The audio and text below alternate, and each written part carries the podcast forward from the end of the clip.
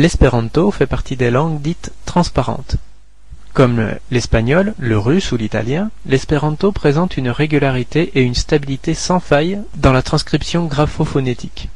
Une langue complètement transparente suit deux principes. À un son correspond une seule graphie, à une seule graphie correspond un seul son.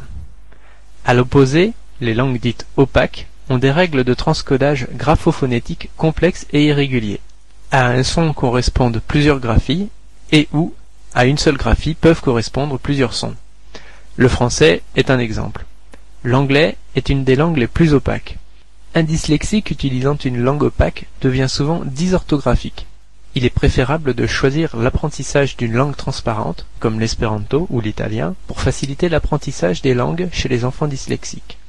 On peut utiliser l'espéranto dans les troubles de dysorthographie fonctionnelle pour mieux faire comprendre les liens entre fonction dans la phrase et orthographe. Partie 4. Critique. Depuis ses débuts, l'espéranto a essuyé de nombreuses critiques. Déjà du temps de Zamenhof, les consonnes cho, jo, cho, jo, cho et la voyelle wo posaient des problèmes avec les machines à écrire qui ne possédaient pas les signes diacritiques requis. Bien que toujours absentes des claviers, seul le clavier canadien multilingue permet de les taper sans rien ajouter à son système, ces lettres spécifiques à l'espéranto sont aujourd'hui prises en compte par l'Unicode. On critique l'existence du N en tant que complément, à savoir l'accusatif, étranger aux langues modernes d'origine latine et redondant par rapport à l'usage le plus fréquent en espéranto, sujet, verbe, objet. On critique les genres, où le masculin est toujours radical. La plupart du temps, ce masculin est une forme neutre. Bovo signifie bovin, bœuf. Bovino, vache. Virbovo, taureau. Vous pouvez consulter aussi l'article riisme. L'idée même d'une langue internationale, après l'échec cuisant du Volapük, laisse les gens dubitatifs au sujet de l'espéranto. Certains reprochent que l'espéranto soit une langue trop européenne ou pas assez proche du latin.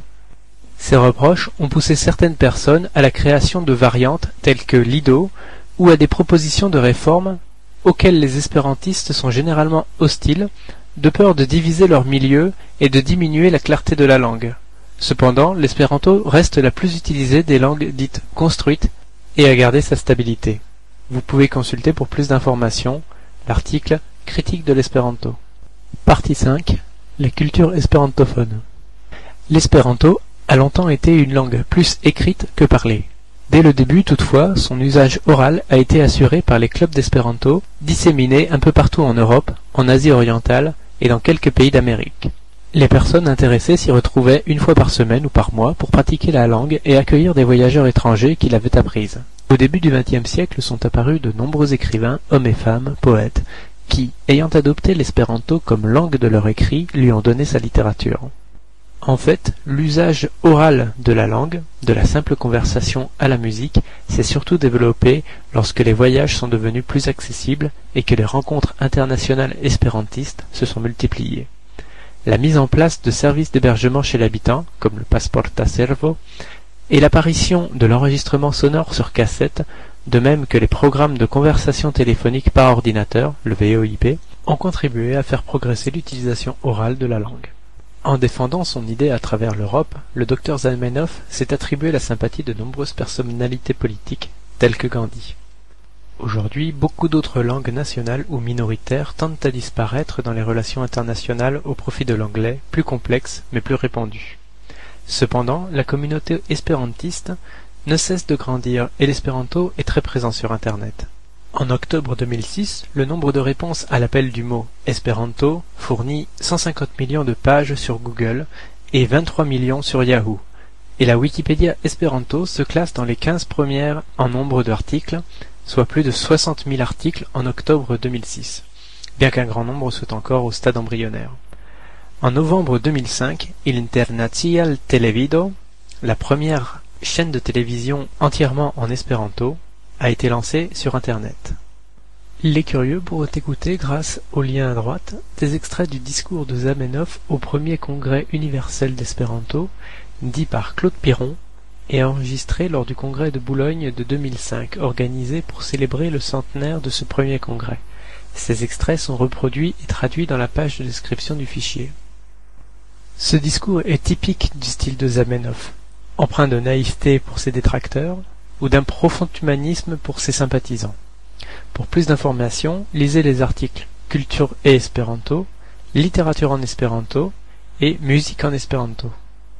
Partie 6 Autres usages Dès son apparition, l'espéranto a fait l'objet d'usages autres que la communication internationale.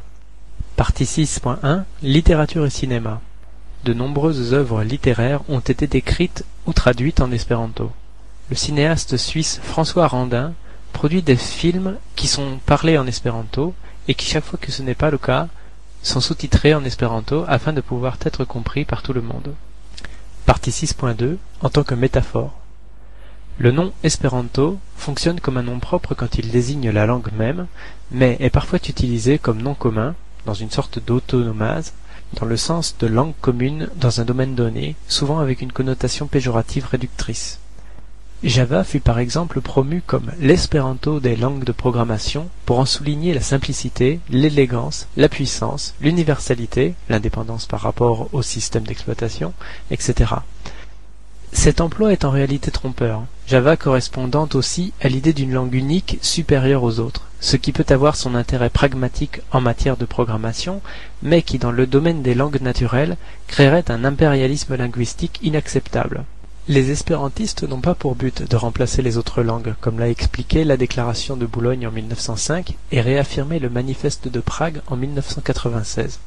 En Allemagne et en Autriche, les opposants à l'euro, comme le journal Bild, le décrivent un moment comme Esperanto Geld ou Esperanto Wachung, Geld signifiant argent, Wachung monnaie, voulant dire par là qu'un tel projet international était intrinsèquement voué à l'échec mais cet Esperanto Geld est utilisé maintenant par plus de 300 millions de personnes en 12 pays, 13 à partir du 1er janvier 2007, et il est devenu plus fort que le dollar américain.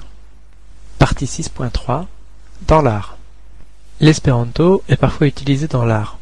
Ainsi, dans le film de Charlie Chaplin, Le Dictateur, les plaques des magasins du ghetto juif sont en espéranto. La langue était décrite comme langue juive internationale par Hitler dans Mein Kampf. Le film Idiot's Delight, avec Clark Gable, nomme quant à lui Esperanto une dictature européenne non identifiée utilisant une langue neutre afin de n'offenser aucun pays. Une stratégie diplomate reprise dans Street Fighter en 1994 et Blood Trinity en 2005. Il est aussi possible d'entendre de l'espéranto dans le film Bienvenue à Gattaca, en effet, les haut-parleurs de l'entreprise dans laquelle travaille le protagoniste de l'histoire font des annonces d'abord en espéranto, puis en anglais dans la version originale.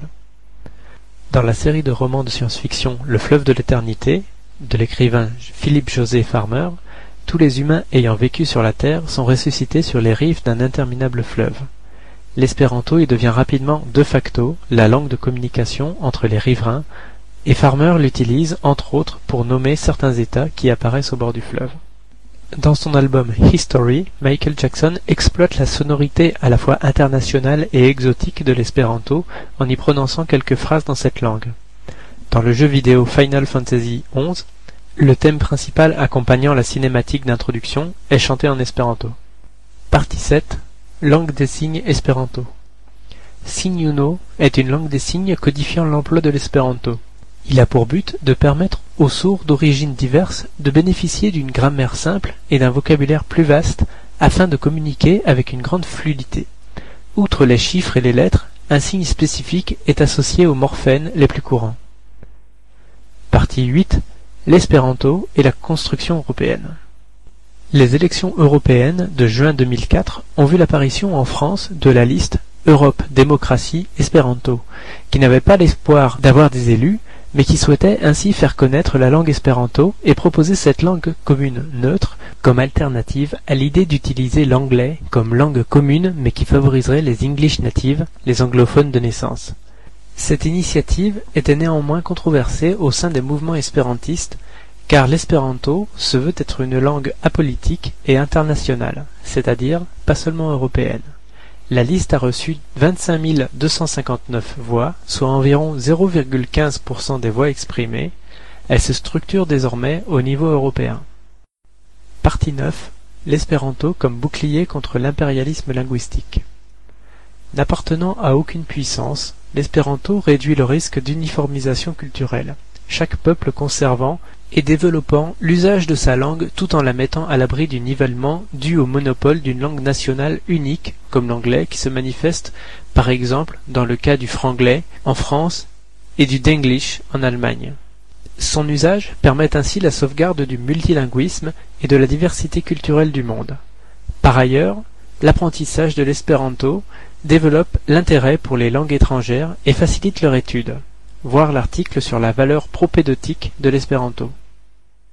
Partie 10. Voir aussi. 10.1. Article connexe. Vous pouvez consulter les articles Dictionnaire des langues, Enseignement de l'espéranto, Histoire de l'espéranto, Langue par famille, Langue construite, Linguistique, Liste d'associations espérantistes, Littérature en espéranto, le portail espéranto, les proverbes en espéranto. La partie 10.2 fournit une bibliographie abondante. La partie 10.3, Liens externes, pointe vers les principaux sites liés à l'espéranto. Cet enregistrement et tout le texte de l'article sont soumis à la licence de documentation libre GNU http www.gnu.org